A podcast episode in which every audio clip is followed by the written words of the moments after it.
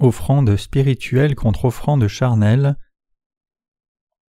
Genèse 4, versets 1 à 5.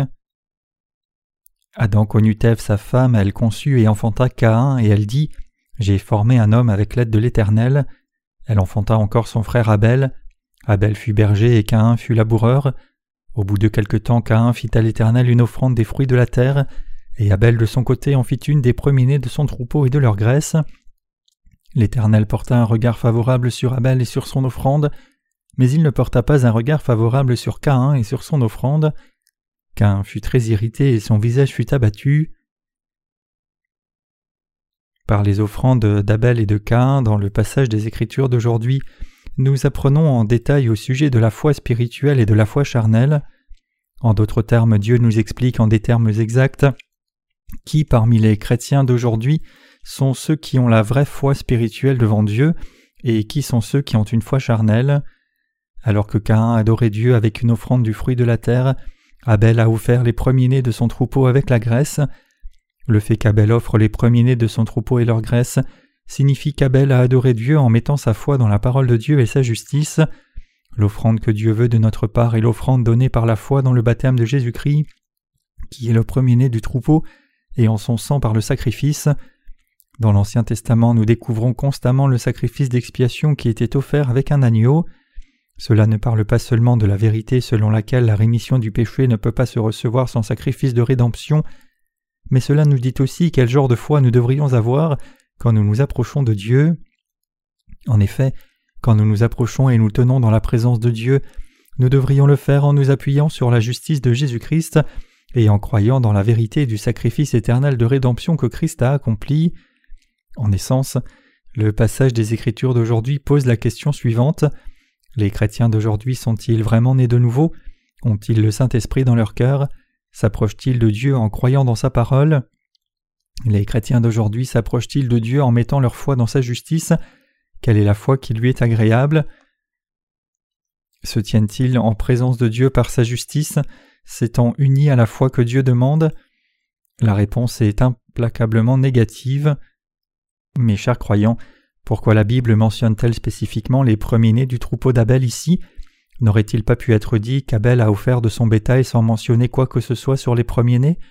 Après tout, la Bible dit vaguement que Caïn a offert le fruit de la terre. Il est donc plausible que la Bible puisse simplement rapporter qu'Abel aurait pu offrir du bétail sans mentionner les premiers-nés en particulier, mais ce n'est pas ce qui est écrit. Cela implique que Jésus-Christ est le Fils de Dieu le Père. C'est pour cela que la Bible dit Et Abel de son côté en fit une des premiers-nés de son troupeau et de leur graisse. Le fait qu'Abel ait offert les premiers-nés de son troupeau et leur graisse signifie que Dieu a sacrifié son Fils comme propitiation pour nos péchés. Comme cela est décrit dans le livre du Lévitique, quand un sacrifice était offert sur l'autel des holocaustes, celui qui voulait être remis de ses péchés posait d'abord ses mains sur l'animal à sacrifier, cet animal était ensuite tué, sa chair était coupée en morceaux, et la graisse qui couvrait les entrailles et le foie était prélevée et brûlée avec la chair pour être offerte à Dieu. C'est alors que Yahvé Dieu acceptait l'offrande agréable. De même Abel offrit la chair du premier-né de son troupeau. Cela signifie qu'Abel fit son offrande selon la volonté de Dieu, car il connaissait son désir, et c'est pour cela que Dieu l'a accepté agréablement. En d'autres termes, Abel n'a pas donné son offrande selon ses propres pensées, mais selon la parole de Dieu, le sacrifice d'Abel a été offert par la foi selon le désir de Dieu. La Bible parle de deux genres de personnes, les personnes spirituelles et les personnes charnelles. Dieu avait fait des tuniques de peau pour le père et la mère d'Abel et les en avait couverts. De ses parents, Abel a hérité la foi dans la justice de Dieu et il s'est approché de Dieu en mettant sa foi dans cette justice aussi. En d'autres termes, il s'est tenu dans la présence de Dieu en croyant que Dieu l'avait sauvé du péché par le sacrifice. Par contre, Caïn s'est approché de Dieu avec le fruit de la terre, c'est-à-dire ses propres mérites. Cela implique qu'en cours de route, ceux qui professent croire en Jésus seront séparés en deux genres de personnes, les gens qui ont la foi spirituelle et les gens qui ont la foi charnelle. Adam et Ève donnèrent naissance à Caïn et Abel, et avec le temps il arriva que ces deux fils firent des offrandes à Dieu. L'un d'eux offrit du fruit de la terre et l'autre offrit un agneau de son troupeau en sacrifice. La foi des gens est invariablement divisée en ces deux groupes. Nous devons renoncer à nos pensées instinctives de la chair et nous joindre à la foi de ceux qui croient en Dieu selon sa parole. Dieu détruira tous ceux qui ne renoncent pas à leurs propres pensées et vivent plutôt leur vie de foi selon les désirs instinctifs de leur chair. Nous pouvons diviser les chrétiens de la terre en deux genres comme suit ceux qui s'approchent de Dieu par leur foi spirituelle et ceux qui cherchent seulement à satisfaire leurs désirs charnels avec une foi complètement charnelle. Ils supplient Dieu seulement pour leur bien-être charnel, lui demandant de faire prospérer leurs affaires et de donner du succès à leurs enfants. Que se passe-t-il lorsqu'ils prospèrent après avoir supplié Dieu? Ils disent que Dieu est vivant et qu'ils ont été bénis par le Dieu vivant. Une foi comme celle-ci est complètement charnelle et de la convoitise. En d'autres termes, ils croient en Dieu pour ce qui périra, et leur foi est complètement centrée sur eux-mêmes. Ils servent Dieu pour eux-mêmes en disant Je crois en Dieu. Essentiellement, ce qu'ils disent réellement, c'est ceci Dieu, je croirai en toi si tu fais ceci pour moi. Donc leur foi est conditionnelle et centrée sur eux-mêmes. Une foi comme celle-là est justement la foi que Caïn offrit à Dieu avec les fruits de la terre. Les gens comme cela mènent leur vie de foi seulement pour leur prospérité terrestre. Mais quel bien cela fait-il si seule la prospérité terrestre est assurée? Les humains, après tout, vivent seulement pour soixante-dix ou quatre-vingts ans au mieux. Cette terre aussi disparaîtra un jour, et ceux qui vivent sans être purifiés de leurs péchés ne peuvent pas être bénis par Dieu. Mes chers croyants, c'est votre esprit qui doit prospérer, pas votre chair. Votre esprit doit se développer davantage que votre chair. Vous devriez vous intéresser davantage à ce qui dure pour toujours, et par-dessus tout vous devriez atteindre la vie éternelle. Nous devrions supplier Dieu pour ce qui est éternel. Le Seigneur nous dit Cherchez premièrement le royaume et la justice de Dieu, et toutes ces choses vous seront données par-dessus. Matthieu 6, 33. Devant Dieu, nous devrions vivre pour ce qui est éternel, c'est-à-dire pour sauver les âmes du péché, et nous devons préparer ce qui est nécessaire pour cette œuvre. Dieu nous a donné le premier du troupeau et la graisse, c'est quand nous croyons selon le désir de Dieu sur la base de sa parole, et quand nous nous approchons de Dieu par la foi, que nous recevons la rémission de nos péchés et la vie éternelle. Tout le monde doit chercher à atteindre ces choses. Si quelqu'un s'approchait de Dieu seulement pour la prospérité terrestre de la chair, cette personne serait ruinée corps et esprit.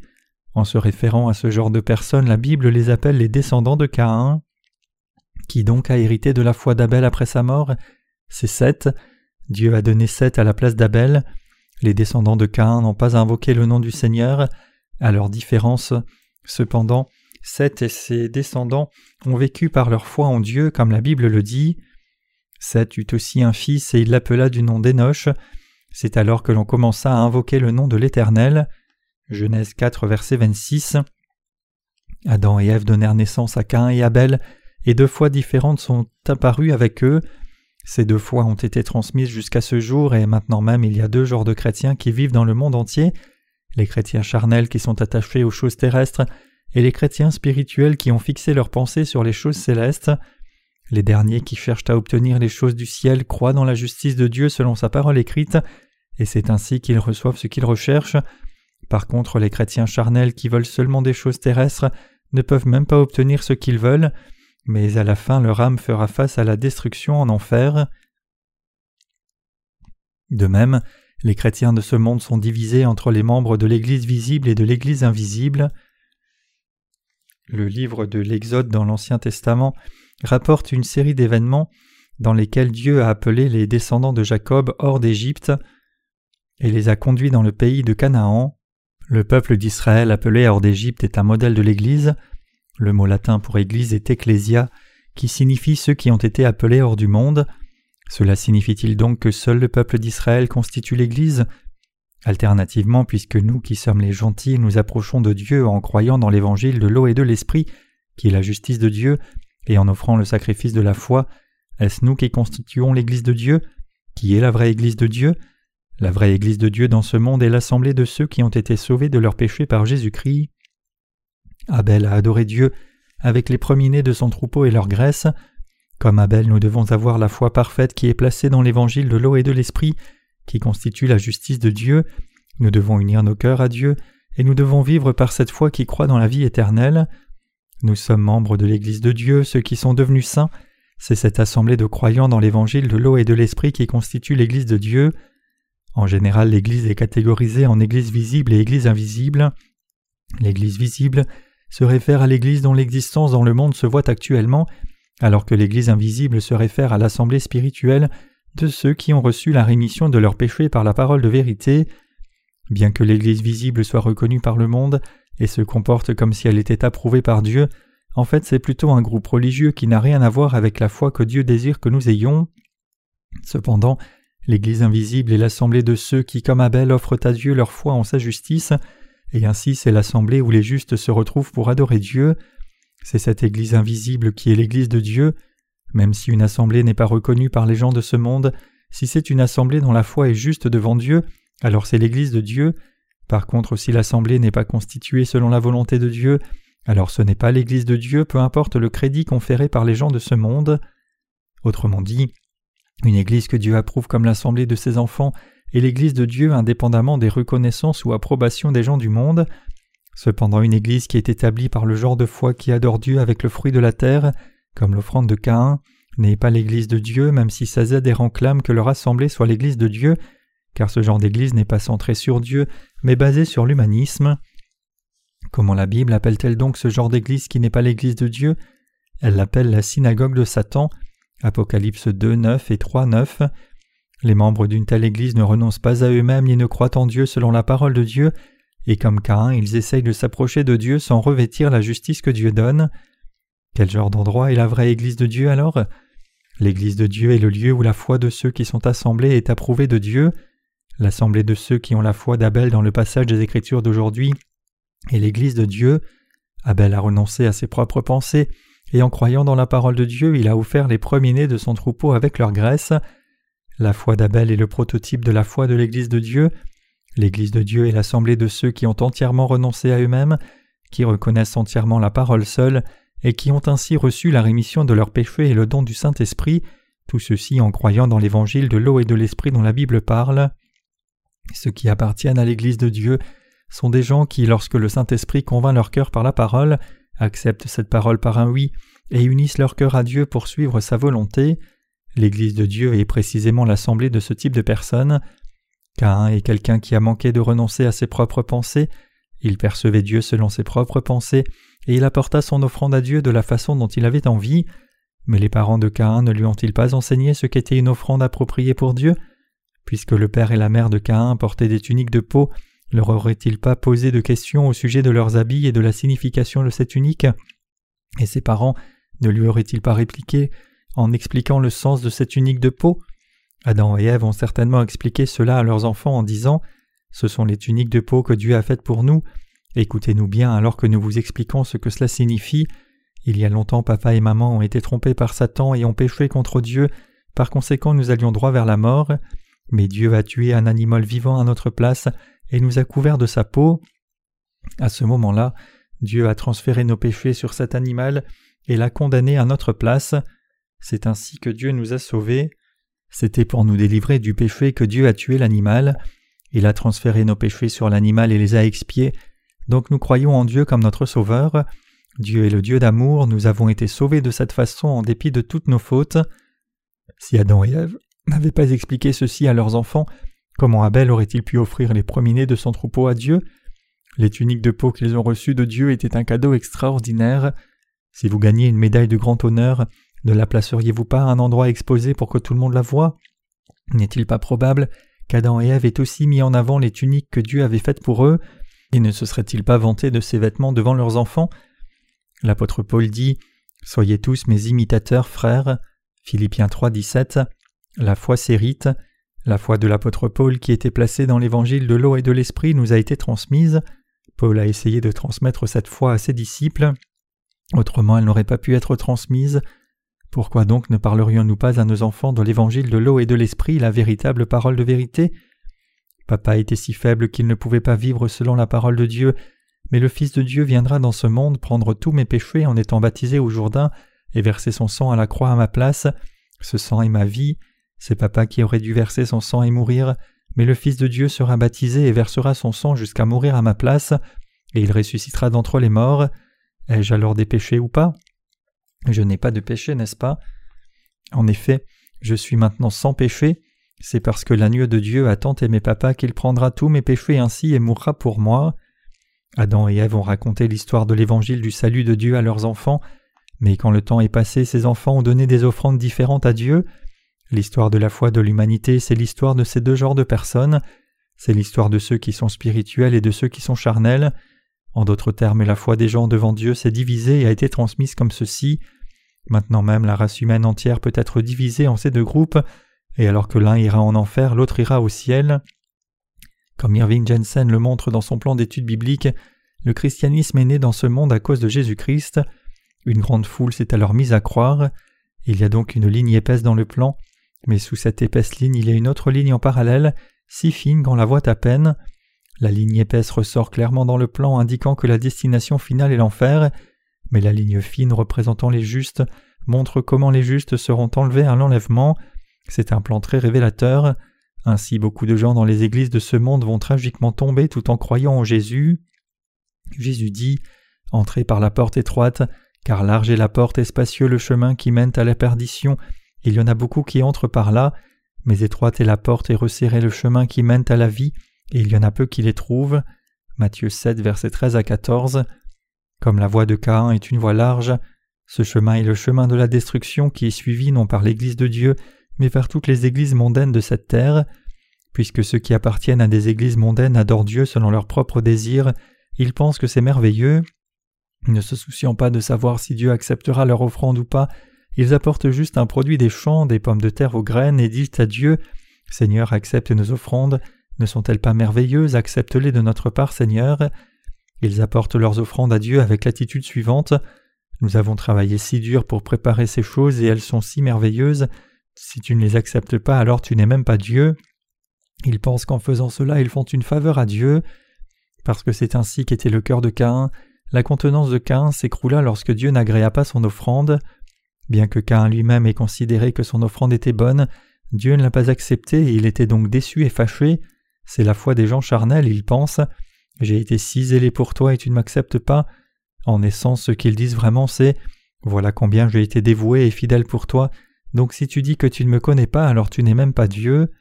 Parmi les leaders chrétiens aujourd'hui, il y a ceux qui disent J'ai étudié la théologie pendant vingt ans, j'ai implanté cinq églises, je suis allé à l'étranger pour étudier la théologie, et j'ai tellement souffert pour aller à l'école et obtenir mon doctorat, et j'ai nourri tant de brebis, donc si tu ne reconnais pas combien j'ai travaillé pour toi, alors tu n'es pas vraiment Dieu. C'est là la foi de Caïn. Aujourd'hui beaucoup de gens mènent leur vie de foi selon le modèle de Caïn. Ce qui est sur la terre ne peut pas être obtenu sans souffrance. La terre donne des épines et des ronces. Le fruit de la terre ne peut être obtenu que si l'humanité y met son travail. Le fait que Caïn ait pris et offert à Dieu le produit de la terre signifie qu'il s'est approché de Dieu avec ses actes hypocrites, pensant que Dieu trouverait plaisir dans les œuvres vertueuses de sa chair. Cependant Dieu n'a pas accepté l'offrande de Caïn. Bien qu'il ait travaillé pour Dieu, Dieu ne l'a pas accepté. Caïn n'était pas venu vers Dieu par la foi dans sa justice. La Bible montre clairement ici que Dieu ne peut pas accepter le produit du propre travail des hommes en dehors de l'évangile de l'eau et de l'esprit. Par contre, le fait qu'Abel ait offert les premiers-nés de son troupeau et leur graisse signifie qu'il croyait dans l'évangile de l'eau et de l'esprit.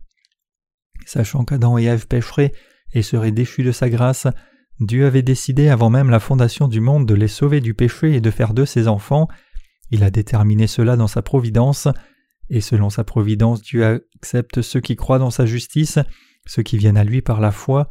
Dieu les accepte parce qu'ils se tiennent dans sa présence, en se confiant dans la loi du salut qui est dénuée de tout travail humain. En d'autres termes, Dieu n'accepte rien qui contienne le propre travail de l'homme.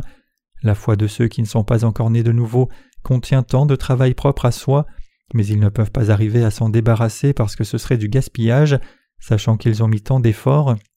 Donc ils choisissent de donner à Dieu l'offrande de leurs propres œuvres. La foi de ce genre de personnes n'est rien de plus qu'un produit de la terre. Leur vie de foi entière est marquée par leur propre dévouement du début à la fin. Ils sont pleins de leur propre labeur. Ils pensent J'ai commencé à croire en Jésus pour vivre vertueusement, et après avoir cru en lui, j'ai rendu témoignage de nombreuses fois. J'ai beaucoup prié, fait beaucoup de volontariat et donné des tonnes d'offrandes. Tout est leur propre effort et leur propre dévouement. Tous les chrétiens qui ne sont pas nés de nouveau s'approchent de Dieu seulement avec la foi dans leur propre dévouement. Leur priorité c'est le dévouement, leur deuxième priorité c'est le dévouement aussi, et leur troisième priorité c'est encore le dévouement jusqu'au jour où ils meurent. N'est-ce pas le cas?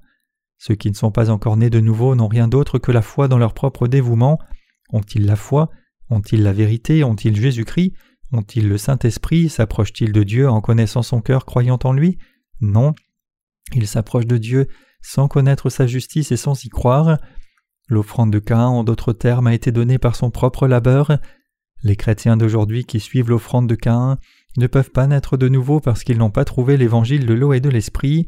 Ils ont commencé à croire à Jésus simplement parce qu'ils étaient reconnaissants pour sa mort à la croix, et alors qu'ils ont commencé à fréquenter la dite Église, ils ont connu la justice de la loi de Dieu. Ils se sont mis à considérer et à croire au christianisme comme une question de doctrine seulement, pensant en eux-mêmes Oh, donc Jésus a pris mes péchés, je serai sauvé si je crois en lui avec beaucoup de ferveur. Pendant tant d'années de dites foi, ils n'ont jamais été pleinement lavés de leurs péchés, ni ne sont vraiment nés de nouveau par l'évangile de l'eau et de l'esprit. Bien qu'ils n'aient jamais rencontré Jésus-Christ par la vraie foi, ils ont servi le Seigneur depuis le début avec un dévouement entier, juste pour découvrir que le péché continue à s'empiler dans leur cœur. Cependant les églises du monde demandent encore plus de dévouement, même jusqu'à la mort. Donc ils doublent leurs efforts de piété, il n'y a pas de limite à leur dévouement. Donc pour les croyants qui ne sont pas nés de nouveau et qui donnent l'offrande de Caïn, quand le temps de la mort approche, ils se disent Ah, c'est si dur que je ne peux même plus mener ma vie de foi, devrais-je abandonner? Si je savais que cette vie de foi allait être si difficile, je n'aurais pas commencé à croire aussitôt, j'aurais dû attendre d'être sur mon lit de mort. C'était une erreur d'avoir cru si jeune, je suis un insensé. Si seulement quelqu'un m'avait dit cela par le passé, je n'ai fait que gaspiller ma vie. Cependant, quand ils voient de nouveaux croyants, ils pensent Tu es aussi ignorant que je l'ai été, donc tu vas souffrir comme moi. J'ai tant souffert pour avoir cru en Jésus, maintenant c'est ton tour. À tous les coups, tu es dans mon jeu, tu es une pierre pour ma récompense. C'est ainsi qu'ils sont conduits au christianisme et qu'ils tuent beaucoup d'âmes, celles qui ne devaient pas mourir. En d'autres termes, ce n'est pas pour Dieu qu'ils prêchent le christianisme, mais seulement pour eux-mêmes en disant Peu importe, crois en Jésus comme ton sauveur, que tu sois induit en erreur ou non, crois seulement, je souffre aussi comme toi, donc crois en Dieu comme moi. Ils font cela en espérant être récompensés par Dieu et remplir leurs devoirs, mais c'est invariablement une croyance fallacieuse. Des gens comme cela mènent leur vie de foi pour leur propre prospérité charnelle, pour avoir une réputation, pour devenir riches et sécuriser leur propre statut social. Ceux qui ne sont pas nés de nouveau par l'évangile de l'eau et de l'esprit donnent l'offrande de Caïn. Quand on leur demande Quand et comment es-tu né de nouveau? Certains répondent que c'était en priant dans un rêve que Jésus leur est apparu et leur a dit Frère un tel, je t'aime, je t'ai sauvé. Seigneur, est-ce vrai, je le crois Ils disent que c'est exactement comme cela qu'ils sont nés de nouveau. Adhérer à une telle croyance, c'est offrir le produit de la terre. D'autres encore disent qu'en priant, ils ont eu une vision où les cieux se sont ouverts pour eux. Il y a longtemps, moi aussi, j'ai vu un autre monde en priant, même si mes yeux étaient ouverts. À ce moment-là, le ciel était si clair et si bleu j'ai vu des nuages noirs se rassembler, mais la lumière est descendue dans un faisceau très fin au milieu des nuages, et de là Jésus est apparu et s'est approché de moi. De l'eau se mit à couler en cascade par le faisceau, et tant d'eau est descendue de ce lieu élevé. J'ai eu cette vision même si mes yeux étaient grands ouverts. C'était une vue si spectaculaire. Imaginez Jésus apparaissant devant vous et disant Frère un tel, je t'aime, tu es mon serviteur. Si vous avez vu cela dans une vision ne serait-ce qu'une seule fois, que vous reste-t-il encore à voir? Vous seriez totalement convaincu. Cain était aussi convaincu à cent pour cent que Dieu prendrait plaisir à son offrande. Ceux qui sont captivés par ce genre de vision pourraient dire Dieu, je crois en toi, je crois que tu m'as sauvé. Ils sont complètement convaincus d'eux-mêmes et persistent dans leur conviction. Pourquoi?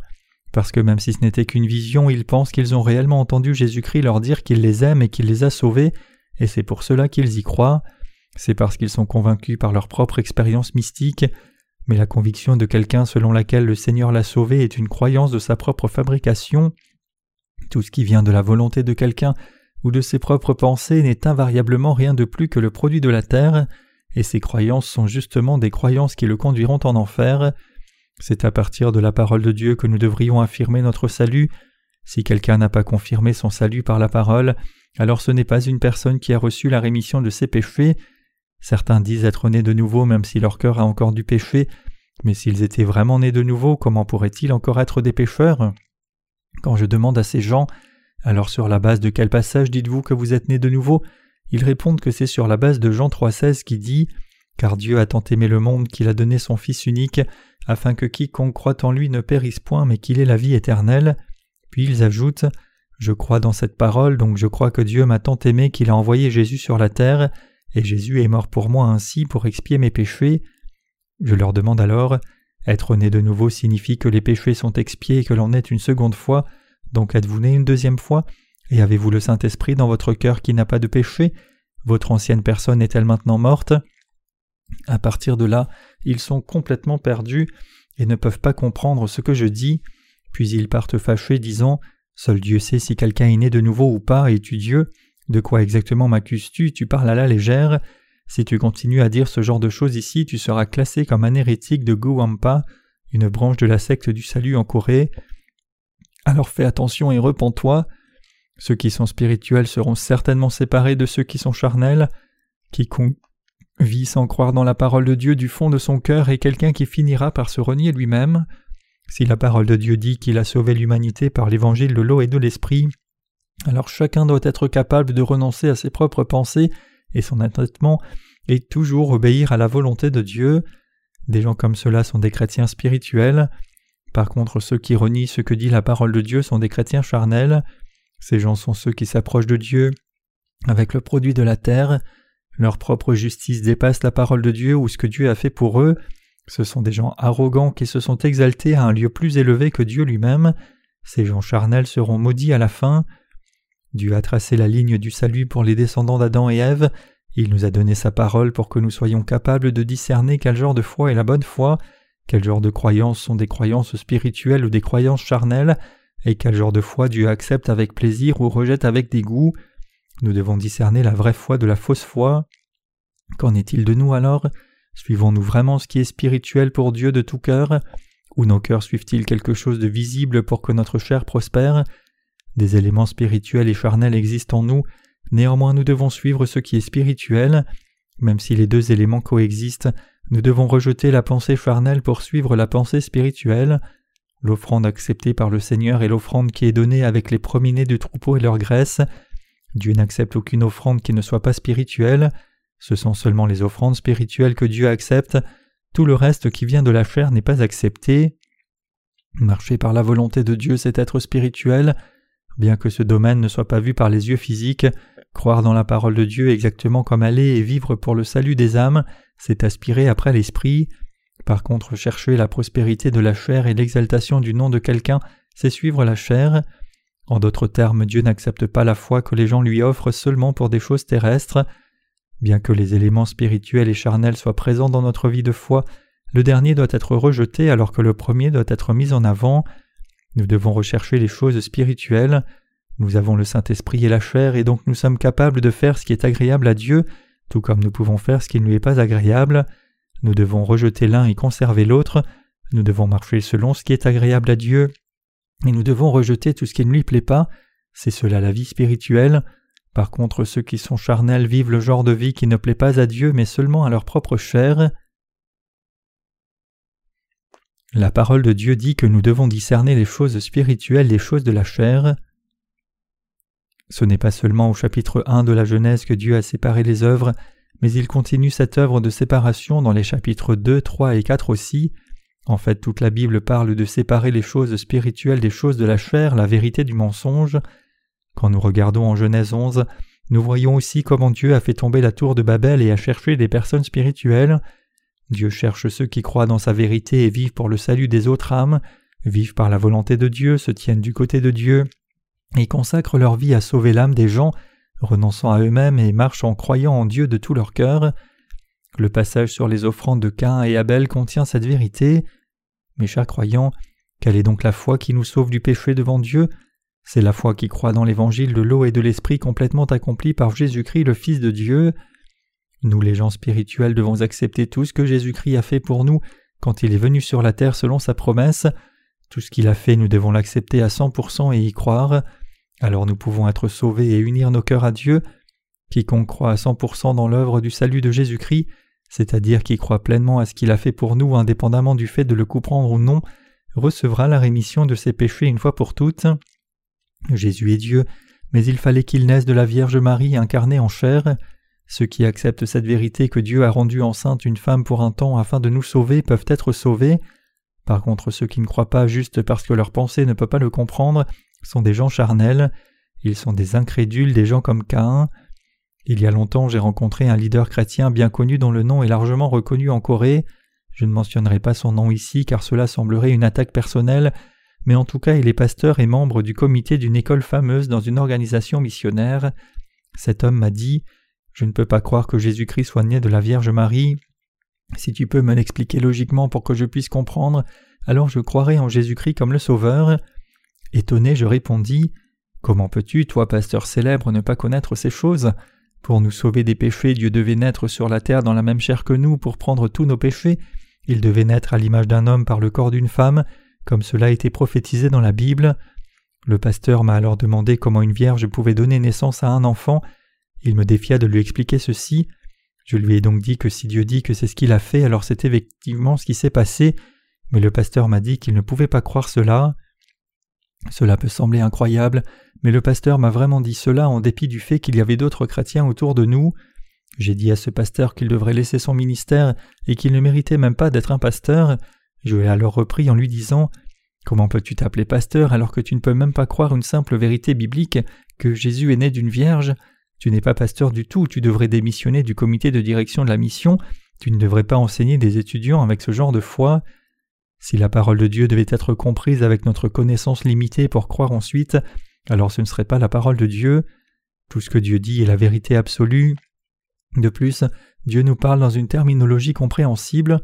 Il a été prophétisé que Dieu naîtrait en tant qu'enfant Jésus pour sauver l'humanité du péché et pour délivrer les descendants d'Adam. Comme il est écrit, Voici la Vierge sera enceinte, elle enfantera un fils et on lui donnera le nom d'Emmanuel, ce qui signifie Dieu avec nous. Matthieu 1, 23. Dieu a promis qu'il viendrait sur la terre dans la chair d'un homme pour être avec nous, et quand le temps est venu, il l'a accompli exactement comme il l'avait promis. Jésus-Christ est effectivement venu sur la terre dans la chair d'un homme par une vierge nommée Marie.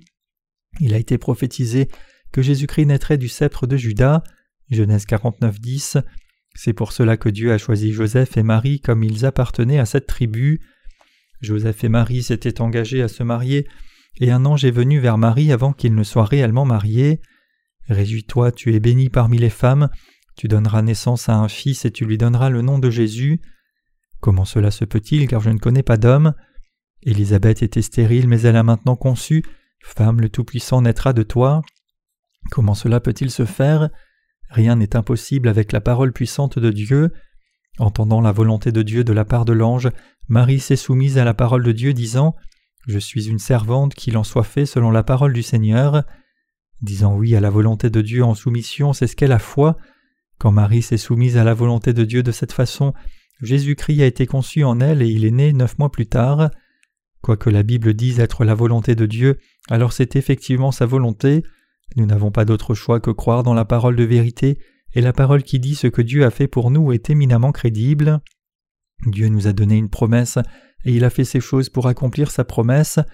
Parce que Dieu devait venir sur cette terre à l'image d'un homme pour nous sauver du péché, le Messie est venu sur la terre incarné dans la chair d'un homme, et puisque les âmes de tous les êtres humains qui ont la même chair que lui ne pouvaient être sauvés du péché et entrer dans son royaume que s'il expiait tous les péchés, il a été baptisé par Jean-Baptiste pour faire disparaître nos péchés. Quiconque vient devant Dieu en croyant dans le baptême de Jésus-Christ et son sang versé reçoit la rémission des péchés. Pour tous ceux qui croient que Jésus a pris tous les péchés de ce monde en étant baptisé au Jourdain, ils seront remis de tous leurs péchés, peu importe quel genre de péché ils peuvent avoir commis. C'est là l'offrande d'Abel. Personne ne devrait apporter une offrande du type de Caïn à Dieu. Les gens qui sont comme Caïn disent qu'ils peuvent comprendre certaines paroles mais pas d'autres. Le pasteur que j'ai mentionné ci-dessus m'a dit La parole de Dieu peut dire ceci, mais pourquoi tant de gens doutent-ils du mystère de la naissance de Jésus? Puis il dit Peu importe ce que dit la parole de Dieu, les incrédules ne croiront quand même pas. Quelqu'un qui ne renonce pas à ses pensées de la sorte est quelqu'un qui offre l'offrande de Caïn. Le pasteur a poursuivi en disant pour protester Cela peut être écrit dans la parole de Dieu, mais depuis deux mille ans jusqu'à ce jour, la plupart des chrétiens ont cru qu'ils iront au royaume des cieux même s'ils ne connaissent pas l'évangile de l'eau et de l'esprit donc cela signifie-t-il qu'ils iront en enfer? Je lui ai alors dit Même si les gens croient en Jésus, s'ils ne sont pas nés de nouveau en croyant dans l'évangile de l'eau et de l'esprit, ils iront aussi en enfer sans faute. Ceux qui croient selon leurs propres pensées sont des gens qui donnent l'offrande de Caïn. Autrement dit, l'offrande de Caïn se réfère à la foi de ceux qui ne renoncent pas à leurs pensées et ne croient pas selon la parole. Le Seigneur dit que les gens comme ceux-là qui essayent d'être sauvés par leurs propres efforts humains et dévouements donnent l'offrande de Caïn. C'est pour décrire exactement ce que la Bible dit simplement. Cain apporta une offrande du fruit de la terre. La foi correcte est celle qui accepte la parole de Dieu exactement comme elle est et croit exactement ce qu'il dit. Il y a maintenant beaucoup de gens sur cette planète Terre qui sont incapables de donner l'offrande de foi comme Abel. Aujourd'hui, les gens comme Cain croient et enseignent à leurs églises respectives des constitutions et des doctrines plutôt que la Bible elle-même. Par conséquent, beaucoup de chrétiens finissent par croire la doctrine de la sanctification incrémentale ou des prières de repentance, mais quel en est le résultat final? Leurs cœurs sont-ils sans péché? La parole de Dieu déclare ceci. Or là où il y a pardon des péchés, il n'y a plus d'offrande pour le péché. Hébreux 10, 18. Même si la parole de vérité de Dieu dit que le Seigneur a pour toujours expié les péchés de l'humanité une fois pour toutes par la vérité de l'évangile de l'eau et de l'esprit, et a ainsi sanctifié tous ceux qui croient dans cette vérité, beaucoup de presbytériens identiques refusent de croire cela, disant que cela n'est pas congruent avec leur doctrine. Ceux qui croient au credo presbytérien de la sorte donnent l'offrande de Caïn, et la Bible dit que ces gens ne peuvent pas recevoir la rémission éternelle des péchés de la part de Dieu et donc ils finiront par abandonner Dieu tout comme Caïn. Néanmoins Dieu a donné sa parole d'évangile de l'eau et de l'esprit même à des gens comme cela. Comme il est écrit, l'Éternel lui dit, Si quelqu'un tuait Caïn, Caïn serait vengé sept fois, et l'Éternel mit un signe sur Caïn pour que quiconque le trouverait ne le tuât point. Genèse 4, 15. Le fait que Dieu ait mis une marque sur Caïn signifie qu'il lui a garanti le salut de ses péchés de cette façon. Avec l'évangile de l'eau et de l'esprit, Dieu a garanti aux pécheurs comme cela de recevoir la rémission des péchés. Si vous changez vos cœurs maintenant et revenez avec moi avec les premiers-nés du troupeau et leur graisse, vous ne ferez jamais face à ma condamnation, et personne ne vous tuera. Dieu a ainsi garanti le salut à Caïn. Cependant, même si Dieu a ainsi étendu sa garantie, Caïn a refusé de renoncer à ses propres pensées. Les gens comme Caïn sont toujours convaincus de leurs propres pensées, quoi qu'il advienne. J'ai mis tant d'efforts et de dévouement à mon offrande, mais mon stupide frère a seulement amené une brebis et l'a placée sur le rocher de son offrande. Maintenant tu acceptes son offrande, mais tu refuses d'accepter la mienne, que j'ai préparée avec un labeur terrible en travaillant le champ pendant toute une année. Dieu, tu es injuste. Je pense que tu te trompes, qu'il serait préférable pour moi de ne pas croire en un Dieu comme toi. Je ferais mieux d'abandonner, je vais te laisser de côté. Donc Cain abandonne à Dieu. La Bible dit Et ne pas ressembler à Cain qui était du malin et qui tua son frère. Et pourquoi le tua-t-il? Parce que ses œuvres étaient mauvaises et que celles de son frère étaient justes. 1 Jean 3 verset 12. Cela signifie que quiconque est comme Cain est destiné à l'enfer, et la Bible dit qu'Abraham est né de la descendance de Seth que Dieu avait donné à la place d'Abel. Ceux qui reconnaissent la justice de Dieu et vivent leur vie centrée sur Dieu, ceux qui croient dans la parole de Dieu de tout leur cœur, ceux qui renoncent à eux-mêmes, renoncent à leurs propres pensées et se soumettent à la volonté de Dieu, et ceux qui acceptent et croient tout ce que Dieu a fait pour eux, la Bible dit que ce sont des gens comme Abel qui iront au royaume des cieux. Bien qu'Abel ait été martyrisé, la Bible dit que Dieu a approuvé sa foi et qu'il est allé au royaume des cieux. La Bible parle de ceux qui sont charnels et de ceux qui sont spirituels.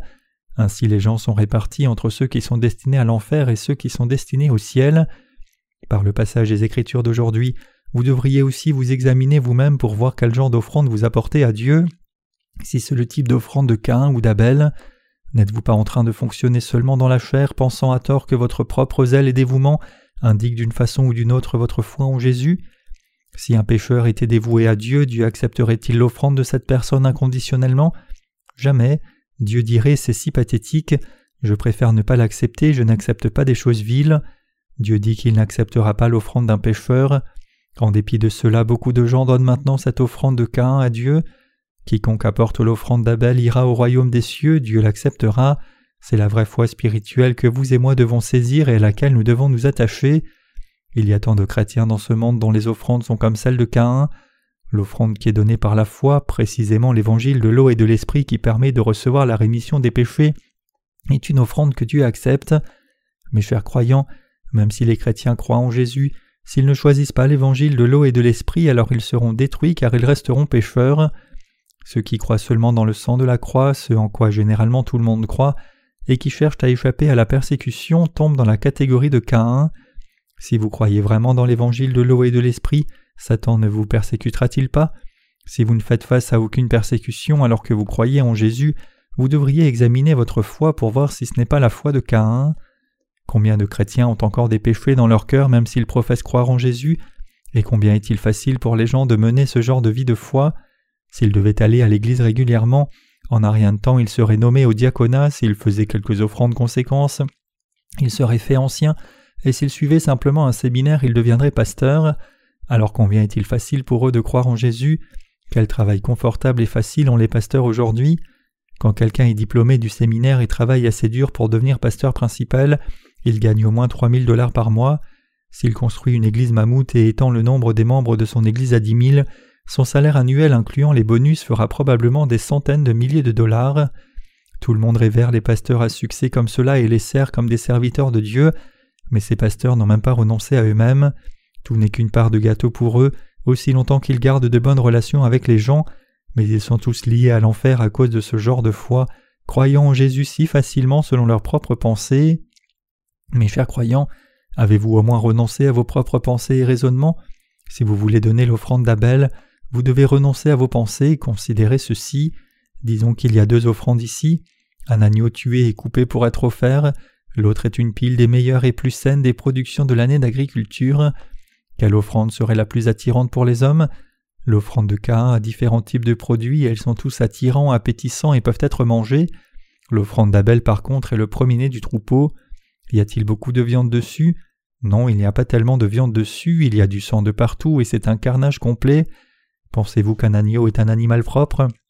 Non, s'il n'est pas baigné, sa fourrure naturelle est très sale, donc le produit de cette terre est plus attirant d'une perspective humaine. Cependant, peu importe combien cela peut être attirant à nos yeux, si ce n'est pas attirant pour Dieu et qu'il préfère le promener du troupeau, alors nous devrions cesser de penser comme ceci Dieu sera plus glorifié si je donne cela, mais plutôt renoncer à nous-mêmes en disant Dieu, je t'offrirai ceci si cela t'est agréable.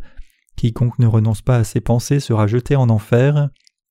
Vous connaissez tous Judas, il était l'un des disciples de Jésus, n'est-ce pas? Judas est allé en enfer parce qu'il n'a pas renoncé à ses propres pensées. Quand Jésus était sur cette terre, il avait douze disciples avec lui. Jésus a parlé de Judas à de nombreuses occasions. L'un de vous me trahira, celui qui met sa main dans le même plat que moi me trahira. Malgré cela, Judas a trahi Jésus et l'a vendu, et ce n'est pas avant que Judas ne voit Jésus-Christ mourant à la croix qu'il réalisa qu'il était effectivement le Fils de Dieu. Cependant, Judas n'a pas vraiment cru en Jésus comme le Sauveur, mais il l'a seulement perçu.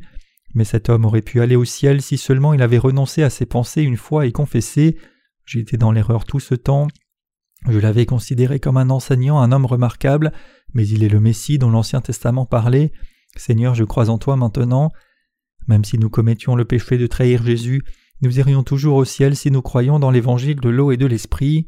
Si Judas avait renoncé à ses pensées une fois en disant Jésus-Christ est le Messie qui est venu pour me sauver, et avait cru en lui comme son sauveur, il serait allé au ciel. Mais qu'a-t-il fait? Il a refusé de renoncer à ses pensées erronées jusqu'à la fin. Il a seulement dit J'ai péché en livrant le sang innocent. Matthieu 27, verset 4. Cela signifie que Judas n'a pas cru en Jésus-Christ comme son sauveur jusqu'à la fin. Il savait que Jésus avait raison et que lui avait tort, mais il n'est pas allé plus loin que cela. Il devait aller plus loin renonçant à lui-même en croyant en Jésus-Christ. Il aurait dû dire Jésus, tu es mon sauveur, je crois dans tout ce que tu as fait pour moi quand tu es venu sur la terre. Tu as pris tous mes péchés en étant baptisé et tu as payé pour tous mes péchés en versant ton sang à la croix. Si Judas avait accepté ce que le Fils de Dieu avait fait pour lui, il aurait été sauvé de tous ses péchés. Si vous donnez naissance à ceux qui s'opposent à la vérité, vous ne pouvez pas éviter d'aller en enfer. Les gens insensés défient la justice de Dieu jusqu'à la fin pour après être jetés en enfer, tout comme Judas qui défia l'autorité de Dieu et finit en enfer. Le plus méchant de tous est quelqu'un qui clame être plus juste par lui-même que par la justice de Dieu. Bien que Judas ait regretté ce qu'il avait fait en disant j'ai péché en livrant le sang innocent. Il n'a pas vraiment cru en Jésus comme le Fils de Dieu jusqu'à la fin. Il n'a pas cru que le Fils de Dieu avait pris tous ses péchés par l'évangile de l'eau et de l'esprit. Judas n'a pas reçu Jésus-Christ. Donc sa repentance s'appuyait seulement sur une dimension éthique et il fut jeté en enfer. Regrettant J'ai péché en livrant le sang innocent.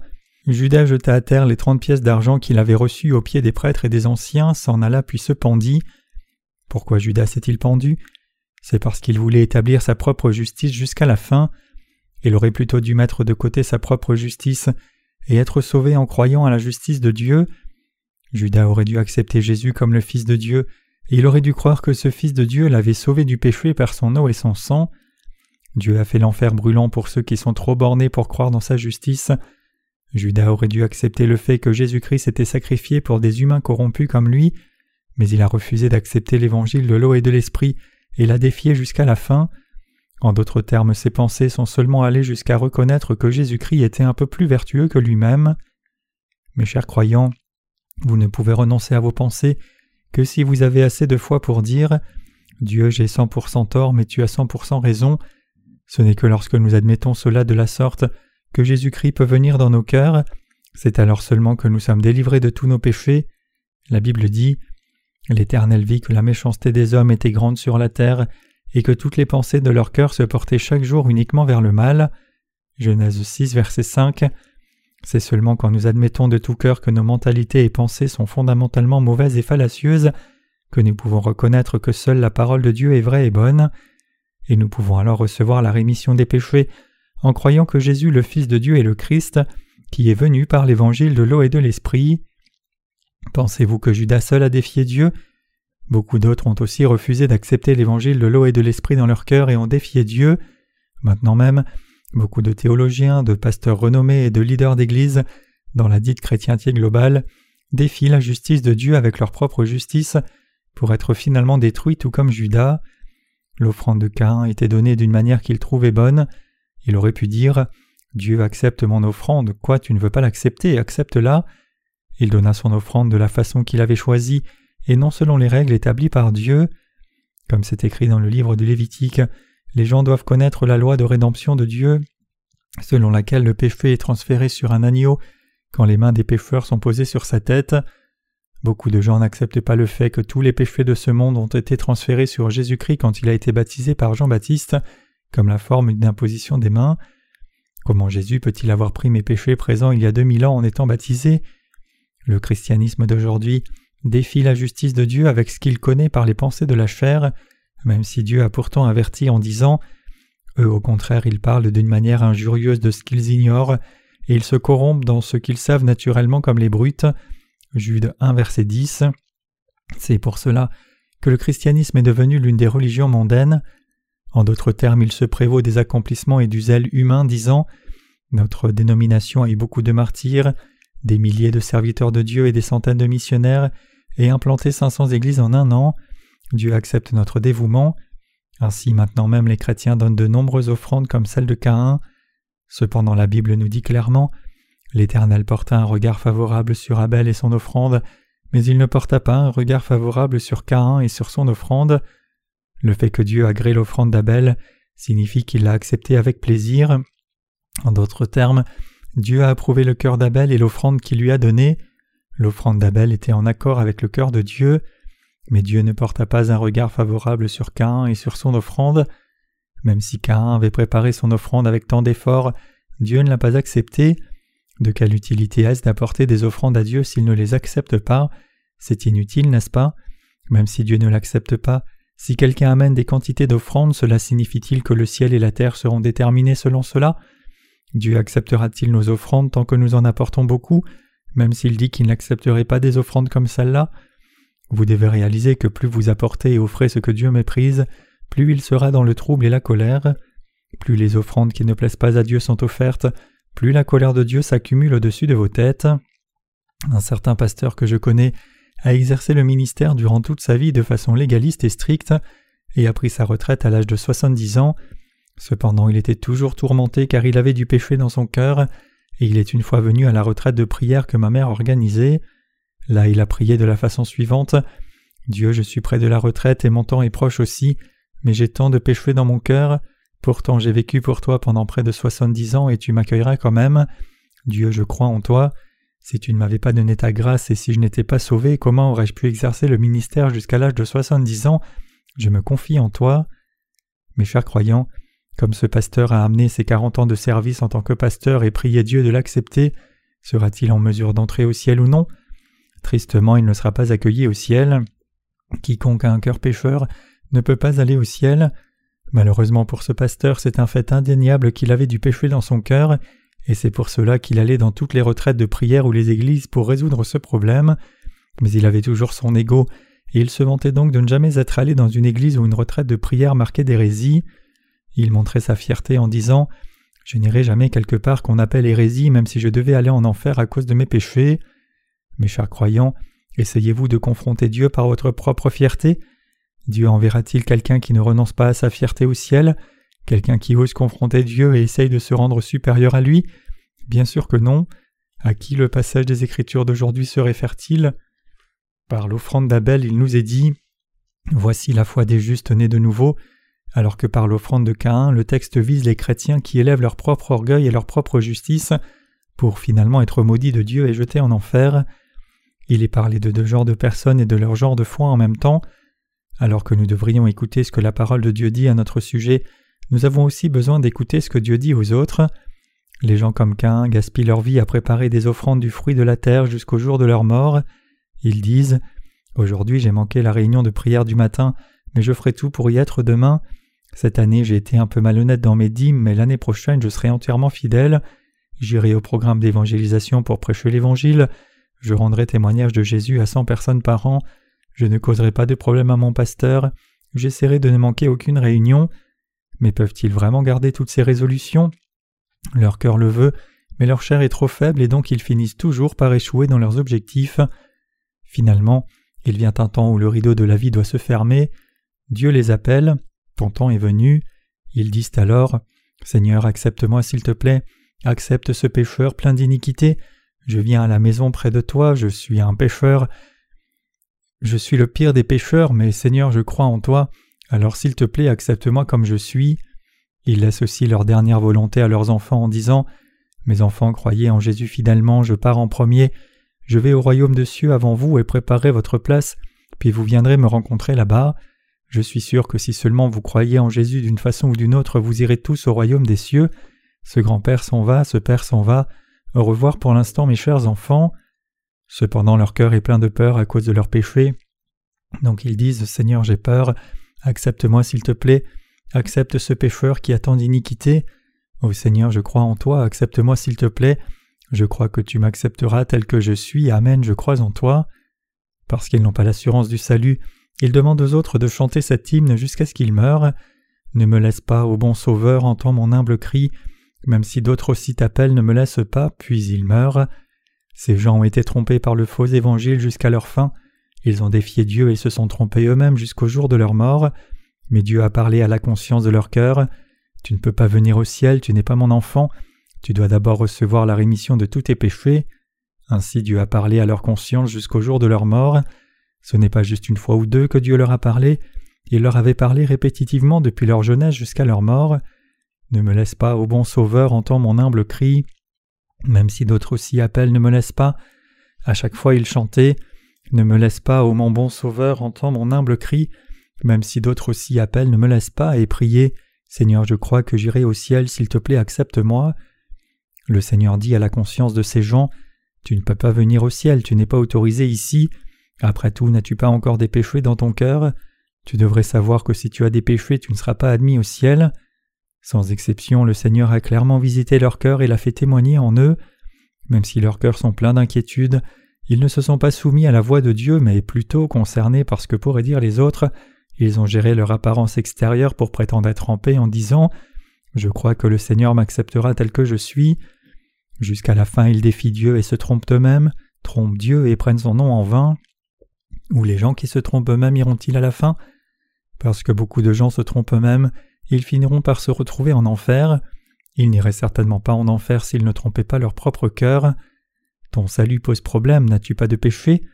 Dieu vient vers la conscience des gens en disant des choses comme celle-là, mais en dépit de cela, les gens sont si conscients de ce que pourraient dire les autres à leur sujet qu'ils ne se révèlent même pas tels qu'ils sont eux-mêmes et ils se trompent donc eux-mêmes.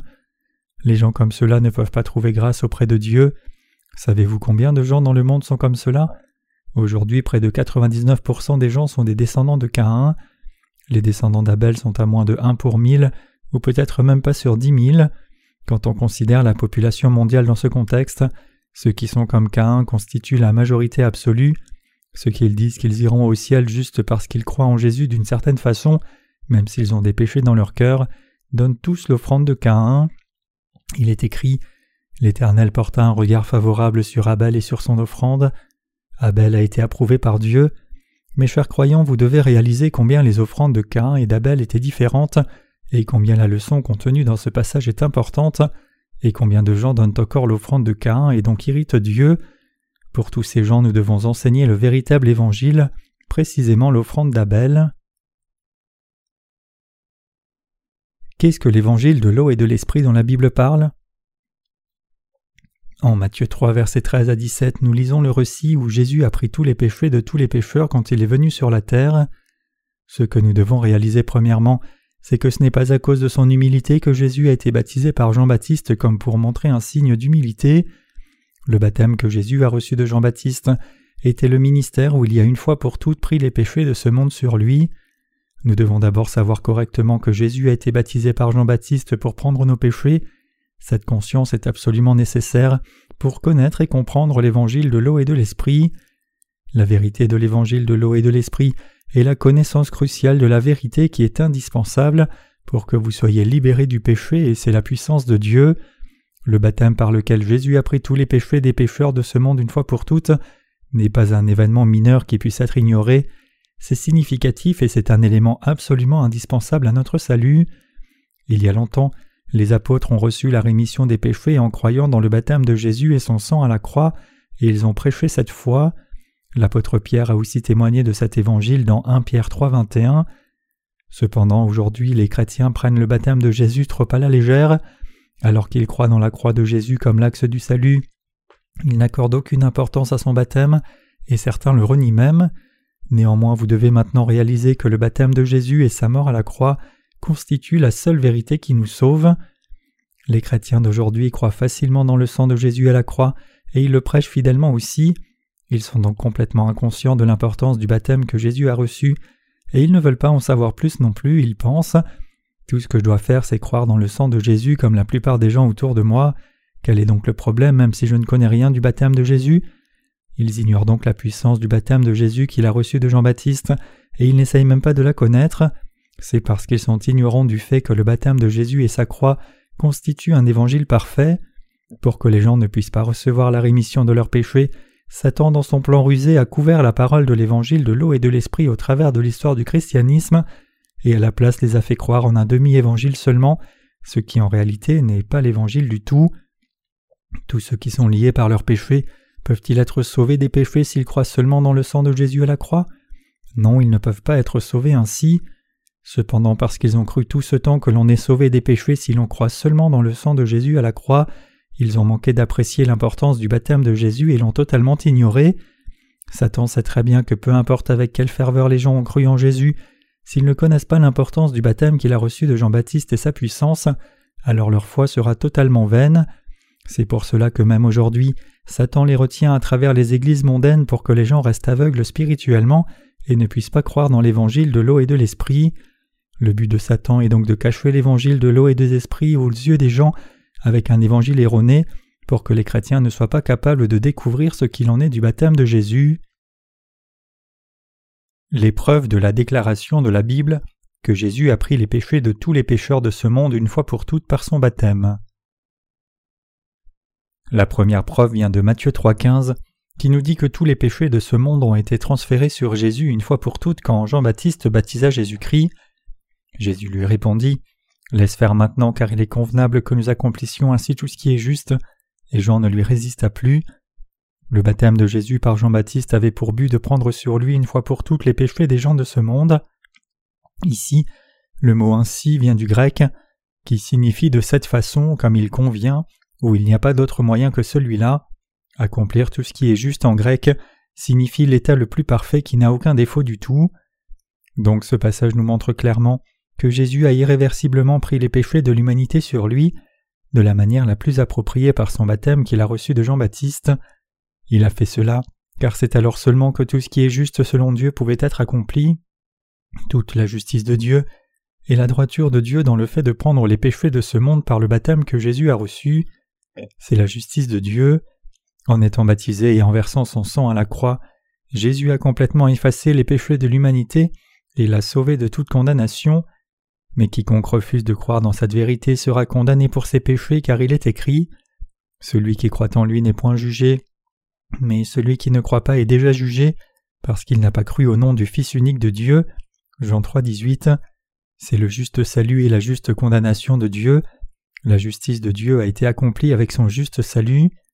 Quand Jésus est venu sur cette terre, il a été baptisé par Jean-Baptiste, et quiconque croit en cela n'a pas de péché dans son cœur. Pour autant que la méthode d'expiation des péchés de ce monde par Jésus soit concernée, si ce n'était pas par la méthode du baptême par Jean-Baptiste et de la mort par crucifixion, le juste salut de Dieu n'aurait pas pu être accompli.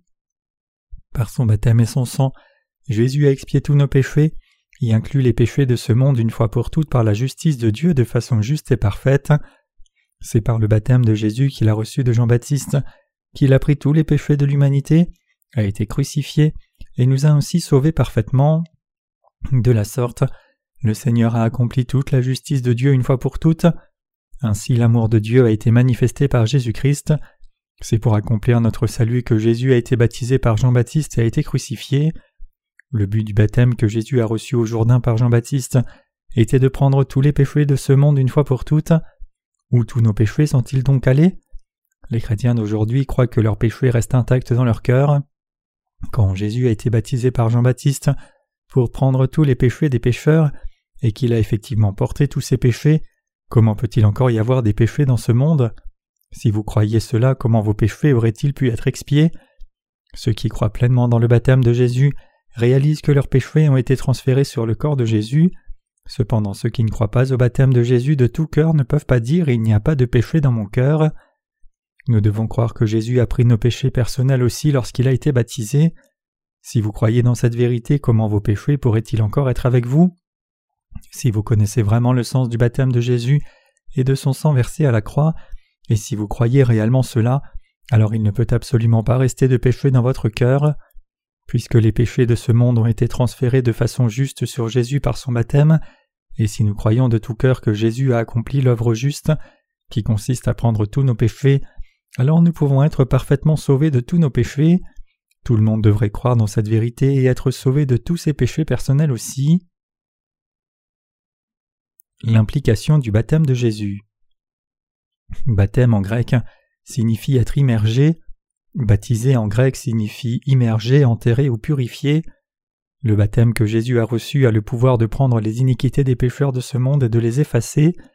Jésus a immergé son corps dans l'eau du Jourdain et a été baptisé par Jean-Baptiste comme la forme d'une imposition des mains. C'était la même chose que le concept de l'imposition des mains de l'Ancien Testament où les mains étaient posées sur la tête de l'animal à sacrifier sur l'autel des holocaustes. Ainsi, quand Jean-Baptiste baptisa Jésus, il posa aussi ses deux mains sur la tête de Jésus. Matthieu 3,16 poursuit en disant Quand il a été baptisé, Jésus est sorti de l'eau. Cela signifie que lorsque Jésus a été baptisé par Jean-Baptiste, il l'a reçu sous la forme d'une pleine immersion. Cela implique que Jésus a pris les péchés de l'humanité sur lui-même et qu'il allait mourir ensuite à la croix et ressusciter d'entre les morts. Le fait que Jean-Baptiste pose ses mains sur la tête de Jésus signifie que les péchés du monde étaient effectivement transférés sur Jésus. Le fait que Jésus soit submergé sous l'eau signifie sa mort. Le fait que Jésus sorte de l'eau, par contre, implique sa résurrection. Donc la transmission de nos péchés, notre mort et notre résurrection sont tous contenus dans la vérité du baptême que Jésus a reçu de Jean-Baptiste. Le fait que Jésus soit baptisé par Jean-Baptiste est l'accomplissement du salut de Dieu promis dans les règles de l'Ancien Testament où l'animal sacrifié acceptait tous les péchés du peuple d'Israël une fois pour toutes au jour de l'expiation, quand le souverain sacrificateur posait ses mains sur sa tête. C'est pour cela que le chapitre du livre des Hébreux se réfère au sacrifice du jour de l'expiation et explique en détail la propitiation éternelle de Jésus. De cette façon, Dieu a accompli la vérité qui expie tous les péchés de ce monde une fois pour toutes et éternellement. En prenant tous les péchés de ce monde par son baptême, en mourant à la croix à la place de nous les pécheurs, et en ressuscitant des morts pour ramener les croyants à la vie, Jésus a accompli parfaitement la volonté du Père. Aujourd'hui, le baptême que les croyants dans le baptême de Jésus reçoivent est l'affirmation de notre salut de toutes les iniquités, et c'est une marque de foi qui indique que nous croyons au baptême de Jésus, à sa mort à la croix et à sa résurrection comme notre salut. Notre baptême d'eau n'a donc rien à voir avec son baptême. En Matthieu 3,15, Jésus dit à Jean-Baptiste Laisse faire maintenant car il est convenable que nous accomplissions ainsi tout ce qui est juste. Ce verset montre très clairement que la raison pour laquelle Jésus a été baptisé était d'accomplir la justice de Dieu. Tout ce qui est juste de Dieu signifie la droiture de Dieu. Le livre des Romains déclare que nous sommes rendus purs de tout péché en croyant de la sorte. Ceci a été rendu possible parce que Jésus a pris tous les péchés de l'humanité par son baptême, et il a ainsi sauvé tous les pécheurs du péché. Nous devons donc croire dans la vérité qui nous fait vraiment naître de nouveau. Matthieu 3.15 proclame donc le centre du problème. Il est juste que je sois baptisé par toi et que tu me baptises pour que tous les péchés des pécheurs de ce monde soient expiés. C'est là la justice de Dieu. C'est la raison pour laquelle Jésus a été baptisé par Jean-Baptiste et pourquoi il a pu être crucifié par la suite. C'était pour expier tous les péchés de ce monde que Jésus a été ainsi baptisé par Jean-Baptiste, c'est-à-dire par la méthode de l'imposition des mains par laquelle Jésus a pris nos péchés.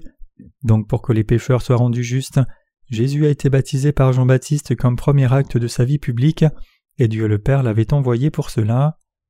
Le mot justice ici se réfère à la droiture qui n'a pas de défaut sous aucun aspect. Le fait que Jésus et Jean-Baptiste aient accompli toutes les œuvres justes de Dieu ensemble signifie que Jésus a effacé les péchés de tous une fois pour toutes, en étant baptisé par Jean-Baptiste quand il vint sur cette terre. En étant baptisé, en versant son sang et en ressuscitant d'entre les morts au troisième jour, Jésus a accompli l'œuvre juste la plus importante, c'est-à-dire la justice de Dieu. Tout ceci est la vérité qui a accompli la justice de Dieu. La justice de Dieu est ce qui délivre tout le monde de ses péchés, et donc pour expier les péchés de ce monde, Jésus a été baptisé par Jean-Baptiste, a versé son sang à la croix en portant les péchés du monde, et ainsi sauvé tous les pécheurs. Ce que tout pécheur veut et après quoi il aspire, c'est être purifié de tous ses péchés et aller au ciel. C'est pour cela que Jésus est venu sur la terre et a été baptisé par Jean-Baptiste, pour expier une fois pour toutes les péchés de tous les pécheurs vivant sur cette terre. Parce que Jésus a été baptisé par Jean-Baptiste, les péchés de ce monde ont été enlevés des gens de ce monde et transférés sur le corps de Jésus. Il était ainsi convenable pour Jésus d'accomplir les œuvres justes de Dieu en étant baptisé de cette façon. Matthieu 3,15 dit Laisse faire maintenant, car il est convenable que nous accomplissions ainsi tout ce qui est juste. Par là, Jésus disait en réalité Jean, il convient que je reçoive de toi le baptême qui accomplit la justice de Dieu, et que j'accepte les péchés des pécheurs de ce monde, et d'ainsi accomplir la justice de Dieu. Jésus nous dit maintenant le Seigneur Dieu a entièrement sauvé les pécheurs de tous leurs péchés, c'est la raison pour laquelle je suis venu. Pour accomplir la justice de Dieu, il convenait que je reçoive le baptême de Jean-Baptiste, et que je sois crucifié puis ressuscité d'entre les morts. C'est l'œuvre juste que j'ai accomplie pour ton salut, donc tu dois maintenant croire dans la justice de Dieu. La méthode que Jésus a choisie pour nous sauver de tous les péchés de ce monde était d'être baptisé, de verser son sang à la croix et de ressusciter d'entre les morts. En posant ces actes justes, il a accompli la vérité de l'évangile de l'eau et de l'esprit pour nous, et pour tous ceux qui croient dans cette vérité de l'évangile, il nous a donné le vrai salut, la vie éternelle et la bénédiction de devenir enfants de Dieu. Nous devons réaliser que c'est la foi la plus juste et précieuse pour que nous soyons sauvés de nos péchés en croyant dans l'évangile de l'eau et de l'esprit qui a accompli la justice de Dieu. Mes chers croyants, quand Jésus dit qu'il est venu sur cette terre pour expier tous nos péchés, y a-t-il quelqu'un qui puisse objecter à cette vérité? Je sais qu'il n'y en a pas parmi vous qui pourrait jamais objecter à ce que Jésus a fait quand il est venu sur cette terre pour expier les iniquités des pécheurs. Personne. Y a-t-il quelqu'un qui protesterait à la vérité que Jésus, pour le salut des pécheurs, a pris les péchés de ce monde en étant baptisé, a été crucifié et mourut à la croix, ressuscita d'entre les morts, et nous a ainsi sauvés de tous les péchés de ce monde? Qui pourrait dire que cela est faux bibliquement? Si quelqu'un objecte à ceci, il s'opposera certainement à la justice de Dieu. Qu'un pécheur puisse être purifié de ses péchés ou non est déterminé sur la base du fait qu'il croit ou non au baptême de Jésus et son sang à la croix. Le salut est déterminé selon la présence ou l'absence de cette foi dans la justice de Dieu. Ceux qui croient dans la justice de Dieu sont rendus justes, mais ceux qui ne croient pas dans la justice de Dieu continuent à vivre comme des pécheurs pour finir en enfer. Chacun de nous ira soit au ciel soit en enfer en fonction de notre foi si nous croyons dans la vérité ou pas. Pour qu'un pécheur soit sauvé, il n'y a pas d'autre moyen que de croire dans le baptême de Jésus et son sang à la croix. En dépit de cela, les chrétiens continuent généralement de croire ardemment le sang de Jésus seul est le salut, et certains disent même tout le monde peut être sauvé en croyant seulement au nom de Jésus. D'autres disent pour être sauvé on doit croire en Jésus et vivre vertueusement. Cependant, étant donné le fait que Jésus a dit j'ai été baptisé par Jean pour expier toutes les iniquités de chaque pécheur. Quand il est question de la méthode de l'expiation des péchés de tous les pécheurs, il n'y a pas d'autre salut que le baptême et le sang versé de Jésus, et donc nous devons croire en ces deux choses. Jésus témoigna clairement Il est convenable que nous accomplissions ainsi tout ce qui est juste. Pour que les pécheurs reçoivent la rémission de leurs péchés, la foi dans le baptême de Jésus, dans sa mort à la croix et dans sa résurrection est ce qu'il y a d'approprié. Dans le but de sauver les pécheurs de tous leurs péchés, originels et personnels aussi, Jésus a été baptisé par Jean, a été crucifié pour mourir et ressuscité d'entre les morts. Pour expier les iniquités de tout pécheur et pour devenir le sauveur de tous les pécheurs, Jésus a volontairement reçu le baptême de Jean-Baptiste, porta volontairement la punition de la crucifixion réservée aux pires criminels, et en ressuscitant d'entre les morts, il se révéla lui-même à beaucoup de disciples. Donc en croyant au baptême de Jésus, les pécheurs deviennent justes et en croyant dans le sang versé de Jésus à la croix, ils deviennent enfants de Dieu pour ne plus jamais être condamnés pour le péché. Cependant, la plupart des chrétiens ne savent toujours pas pourquoi Jean-Baptiste a baptisé Jésus, ils professent toujours croire en Jésus comme leur sauveur. De plus, il y a beaucoup de chrétiens qui objectent même le fait que Dieu ait créé l'univers et tout ce qu'il contient. Épousant la théorie de l'évolution, ils disent avec arrogance Dieu n'a pas créé l'univers et tout ce qu'il contient, l'univers a existé spontanément par une explosion cosmique géante et tout s'est mis à exister par l'évolution. Ces gens sont tous insensés. Si leur déclaration était juste, alors les pissenlits se changeraient-ils en rose après un temps? Selon les arguments stupides des évolutionnistes, ce sont certains singes qui ont évolué en hommes, mais les pissenlits ont existé parce que le Créateur a dit qu'il y ait des pissenlits. Donc les pissenlits ne peuvent pas se changer en rose juste parce que le temps passe. Une espèce peut changer en de nouvelles formes ou modèles car elle s'ajuste à l'environnement changeant, mais les espèces en elles-mêmes que Dieu a créées au commencement ne peuvent pas changer et leur véritable essence ne change pas. Nous devons tous renoncer à nos pensées et suivre les pensées du Seigneur et son plan. Quiconque veut recevoir la rémission des péchés a besoin de renoncer à lui-même. Le Seigneur dit Quiconque veut me suivre doit renoncer à lui-même et prendre sa croix. Pour atteindre notre salut, nous devons croire dans le baptême de Jésus et son sang à la croix comme notre véritable salut. En étant baptisé par Jean-Baptiste, versant son sang à la croix et ressuscitant d'entre les morts, le Seigneur a sauvé ceux qui croient en lui des péchés une fois pour toutes. Si le Dieu de vérité nous dit qu'il a fait tout cela, alors tout ce que nous devrions faire, c'est croire dans la parole écrite telle qu'elle est. Si le Seigneur nous dit qu'il nous a sauvés des péchés par l'évangile de l'eau et de l'esprit, alors nous devons le croire comme cela plutôt que de dire Est-ce le seul moyen de recevoir la rémission des péchés? Le Seigneur nous a sauvés de cette façon parce que c'est son droit souverain de le faire, et non quelque chose à quoi nous pouvons objecter. Qui sommes-nous pour défier Dieu? Comme un potier fait tout ce qu'il veut de ses poteries, ainsi Dieu fait tout ce qu'il désire.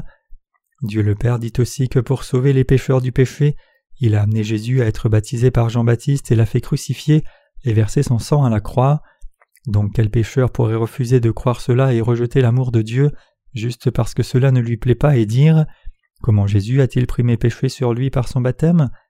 Bien sûr, chacun est libre de rejeter son amour, mais chacun est aussi libre de croire, et si quelqu'un rejette ou ignore cette vérité du salut qui est venue par l'évangile de l'eau et de l'esprit, alors il ne peut pas devenir enfant de Dieu, il restera un pécheur car il ne croit pas.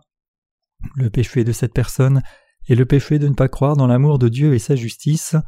Donc quiconque a du péché dans son cœur doit croire dans l'évangile de l'eau et de l'esprit.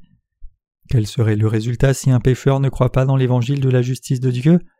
Si les pécheurs rejettent le baptême et le sang de Jésus, qui a remis tous leurs péchés, parce qu'ils ne sont pas satisfaits de cela, ils finiront par être condamnés pour leurs péchés à la fin, mais qui sera fautif? Ne serait-ce pas leur propre faute s'ils refusaient de croire dans l'amour de Dieu et sa justice? Jésus n'a rien fait de mal contre nous, c'est pour cela qu'il a déjà pris tous nos péchés par le baptême qu'il a reçu de Jean-Baptiste. Croirez-vous dans la justice de Dieu, ou préférerez-vous ne pas croire et la rejeter jusqu'à la fin même si vous restez pécheur? Votre cœur veut-il rejeter l'évangile de l'eau et de l'esprit?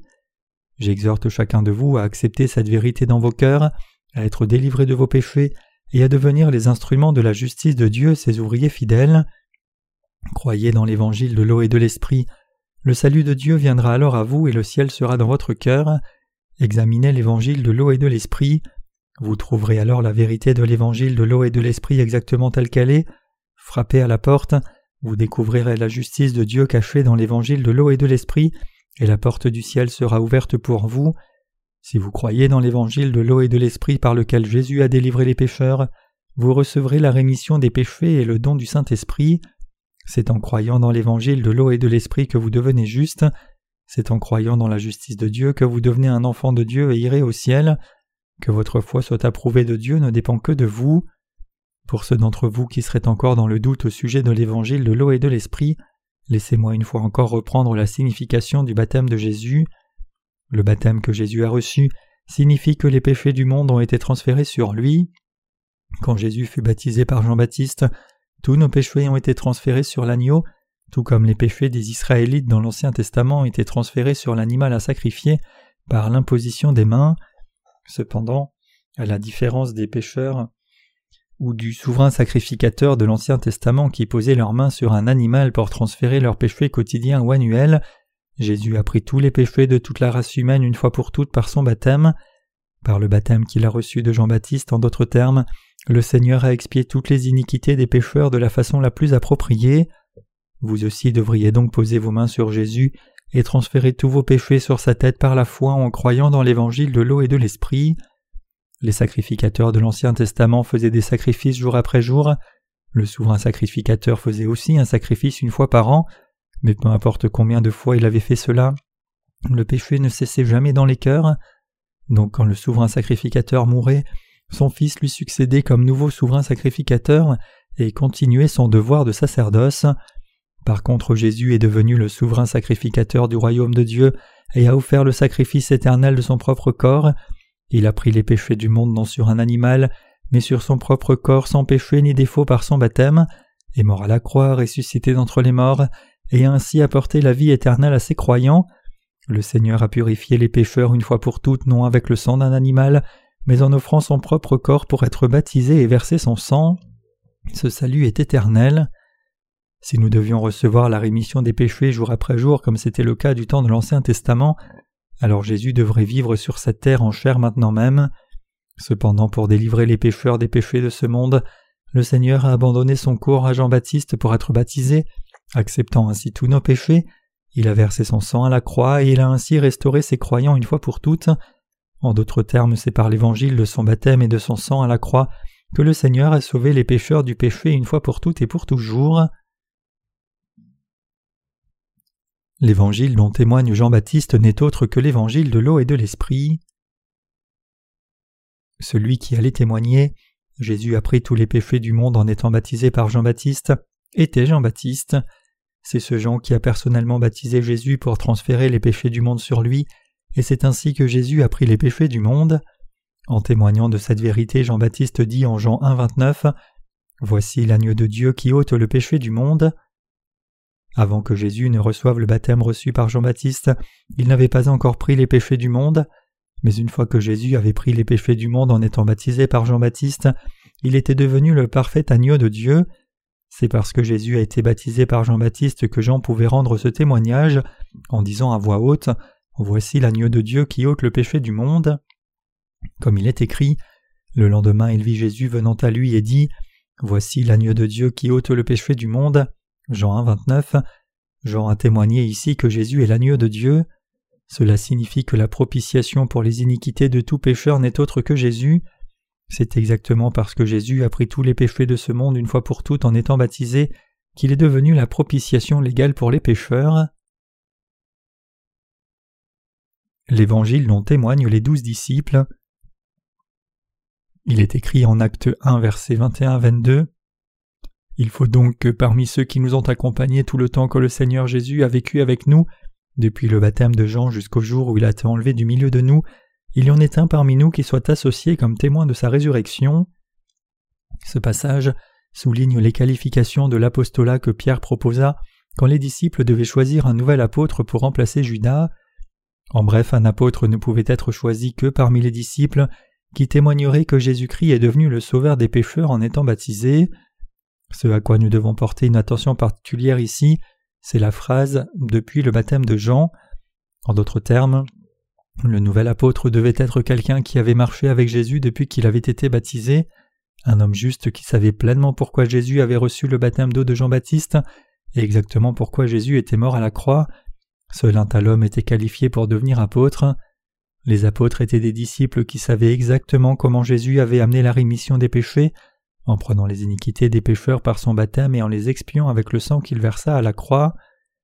Les apôtres qui étaient les disciples de Jésus prêchaient le message du baptême de Jésus et de sa croix. Tous les apôtres prêchaient l'évangile de l'eau et de l'esprit qui commençait par le baptême de Jean.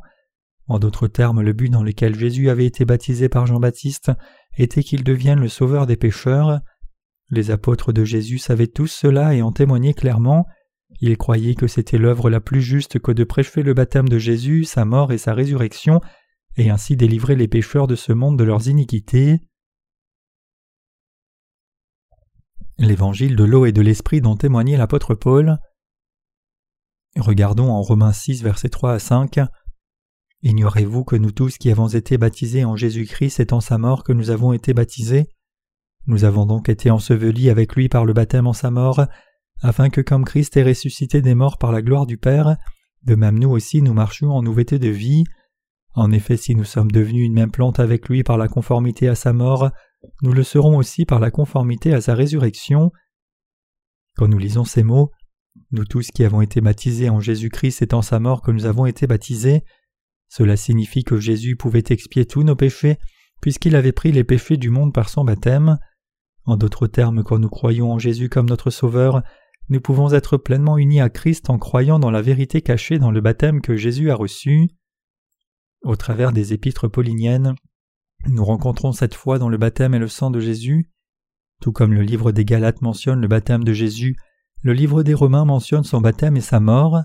Le livre des Éphésiens parle aussi du baptême de Jésus au chapitre 4 disant Il y a un seul corps et un seul esprit, comme aussi vous avez été appelés à une seule espérance par votre vocation, il y a un seul Seigneur, une seule foi, un seul baptême. Éphésiens 4, versets 4 à 5.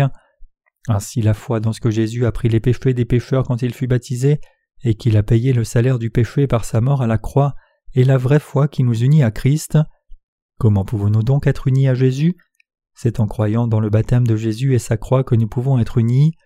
La foi qui change un pécheur en personne juste, c'est la foi qui nous unit à Christ. Pour qu'un pécheur devienne ouvrier de la justice de Dieu, il faut cette foi qui unit le baptême de Christ et sa mort. De même la foi qui ouvre les portes des cieux est la même foi, sachant et croyant que Jésus a pris toutes les iniquités des pécheurs en étant baptisé et y portant la condamnation du péché à la croix. Et c'est seulement quand nous croyons comme cela que nous pouvons être unis à Jésus et aller au ciel. Étant ressuscité d'entre les morts pour amener tous ceux qui croient en cette vérité à la vie, corps et esprit, Jésus est assis à la droite du trône du Père. Si un pécheur croit de tout cœur au baptême de Jésus, le fait qu'il ait porté les péchés du monde et en son sang sur la croix, alors il est approuvé pour s'unir à lui par la foi. La Bible dit que les péchés du monde, c'est tous les péchés que les humains ont jamais commis et commettront jamais du jour de leur naissance à leur mort.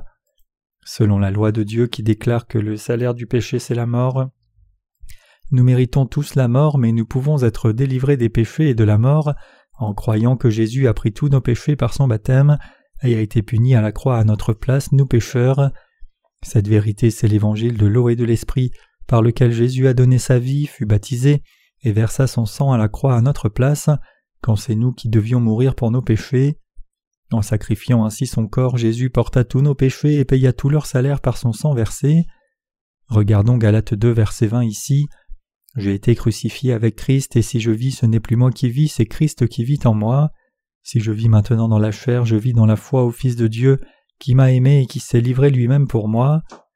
Dieu nous dit que si nous croyons au baptême de Christ en union avec lui, alors par cette foi, croyant correctement que nos péchés ont été transférés sur Jésus, nous pouvons être crucifiés avec Jésus. Donc ceux qui sont unis avec Christ par la foi ont aussi été ramenés à la vie avec Christ.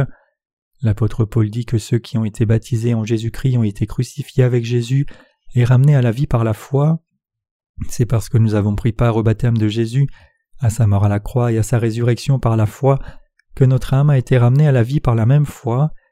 Toute âme qui ne croit pas dans la justice de Jésus-Christ est morte, mais ceux qui croient dans le Seigneur et son baptême ont déjà été ramenés à la vie par la foi. Comment l'âme des saints peut-elle revivre? En croyant dans le baptême du Fils de Dieu, sa croix et sa résurrection, elle est unie à Christ et purifiée des péchés pour toujours. Pour sauver les pécheurs, Jésus a pris tous leurs péchés en étant baptisé et les a expiés, et c'est en croyant cela que nous pouvons être unis à Christ. Tous les justes dans ce monde étaient d'abord des pécheurs qui avaient commis des transgressions, mais en croyant dans le baptême et le sang de Jésus le Fils de Dieu, ils sont nés de nouveau et ont reçu une vie nouvelle comme justes. Alors les justes ont-ils autre chose dont ils puissent se vanter? Non, ils sont devenus justes seulement en croyant dans le baptême et le sang de Jésus. Est-ce par nos propres mérites que nous avons été délivrés du péché? Pas du tout. Le fait que des gens comme nous qui commettent des péchés personnels tous les jours aient été rendus purs ne vient pas de nos propres œuvres, c'est par l'œuvre du baptême de Jésus et sa croix. Le Seigneur vit maintenant dans le cœur de ceux qui croient dans l'évangile de l'eau et de l'esprit. C'est parce qu'il y a la foi dans vos cœurs qui croient dans la parole du baptême de Jésus, de sa mort et sa résurrection. Croyez-vous pleinement dans la vérité du salut, dans ce que Jésus a remis tous vos péchés? Pour croire en Jésus et le suivre correctement, nous devons d'abord renoncer à nous-mêmes et recevoir la rémission des péchés. C'est alors seulement que nous pouvons suivre Jésus. Quiconque veut suivre le Seigneur doit renoncer à lui-même d'abord, il doit renoncer à son ancien être, son ancienne foi, son ancienne connaissance, son ancienne pensée, son ancien système de valeurs et sa propre justice. Il y a tant de pécheurs qui, incapables de renier leurs propres pensées, ne peuvent pas être remis de leurs péchés personnels et vont droit en enfer. Le général Naaman, commandant de l'armée du royaume d'Aram, est venu voir le serviteur de Dieu pour guérir de sa lèpre. À ce moment-là, Élisée, le serviteur de Dieu, a dit à Naaman d'aller au Jourdain pour se laver sept fois. Mais le général Naaman a refusé de suivre l'instruction d'Élisée en disant Penses-tu que les fleuves de mon propre pays sont moins bons que ce Jourdain? Penses-tu que j'ai fait tout ce chemin pour prendre un bain? Je suis venu pour être guéri de ma lèpre. Rapidement toutefois il écouta son serviteur lui disant de suivre l'instruction d'Élisée. Renonçant à ses propres pensées, il se plongea dans le Jourdain sept fois, et sa lèpre fut guérie par conséquent. Si Naaman n'avait pas renoncé à ses pensées, il n'aurait pas pu être guéri de la lèpre.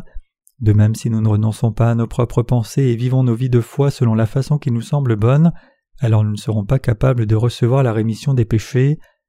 Quiconque ne renonce pas à ses pensées et ne croit pas à l'évangile de l'eau et de l'esprit ne peut pas voir ses péchés expiés.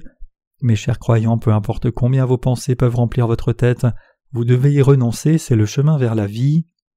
Mes chers croyants, Qu'y a-t-il pour que vous soyez si sensibles si vous n'êtes rien de plus que des pécheurs? Si Dieu dit que Jésus a pris tous nos péchés par son baptême d'eau et les a expiés en portant la condamnation du péché à la croix avec son propre sang, alors tout ce que nous avons à faire c'est le croire et l'accepter dans nos cœurs avec reconnaissance. Pourquoi Dieu a-t-il écrit la façon dont il nous a sauvés de nos péchés? Il l'a écrit pour que ceux des générations suivantes qui ont besoin d'être sauvés puissent renoncer à leurs pensées et accepter ce que Dieu a fait pour eux et être sauvés de leurs péchés. Croyez dans l'évangile de l'eau et de l'esprit, c'est alors seulement que vous pourrez prier correctement selon la volonté du Seigneur, et c'est alors seulement que vous pourrez donner une offrande spirituelle à Dieu.